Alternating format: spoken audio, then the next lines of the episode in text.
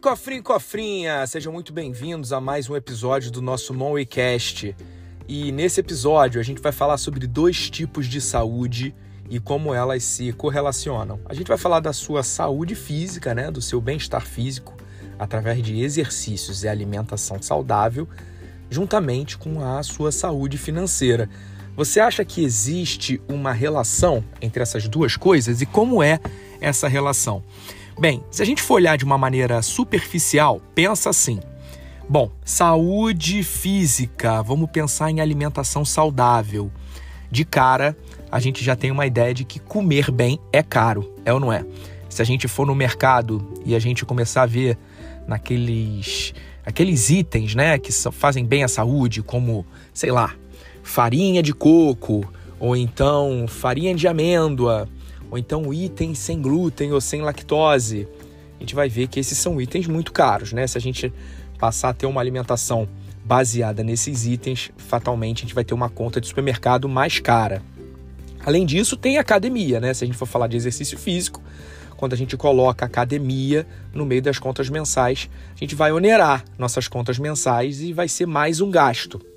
Bom, isso é olhar de uma maneira superficial, a gente também querendo é, fazer o ótimo. Só que vamos pensar de uma outra maneira.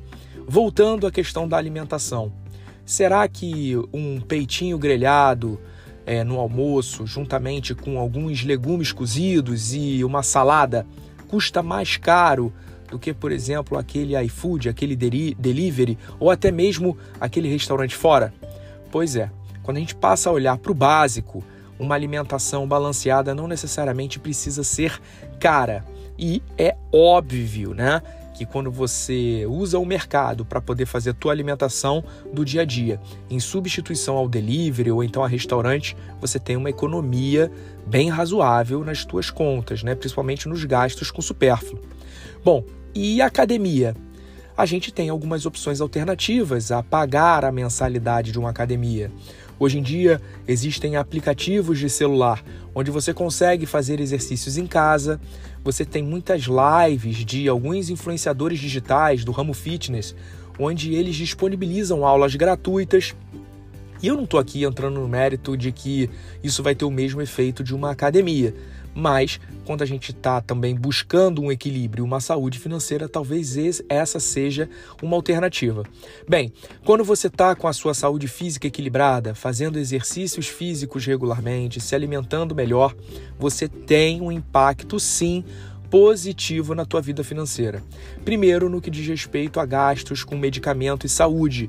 Quando você está mais saudável, você gasta menos com remédio.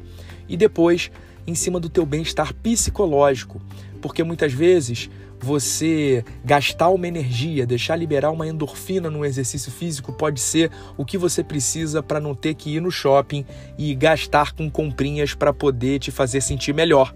Olha só que beleza. Assim como na alimentação, uma vez que você coloca na tua cabeça que você tem que se alimentar melhor, de comidas menos industrializadas, automaticamente você reduz os gastos com iFood, com delivery, com restaurante e você passa a ter uma economia. Você passa a gastar mais com o mercado, que é muito mais barato, do que com restaurantes e comida fora. Bem, essa é a relação entre essas duas coisas. Eu quero que você pense muito nisso e pense como bons hábitos, não necessariamente bons hábitos financeiros, bons hábitos em outras esferas da sua vida podem impactar sim positivamente a sua vida financeira.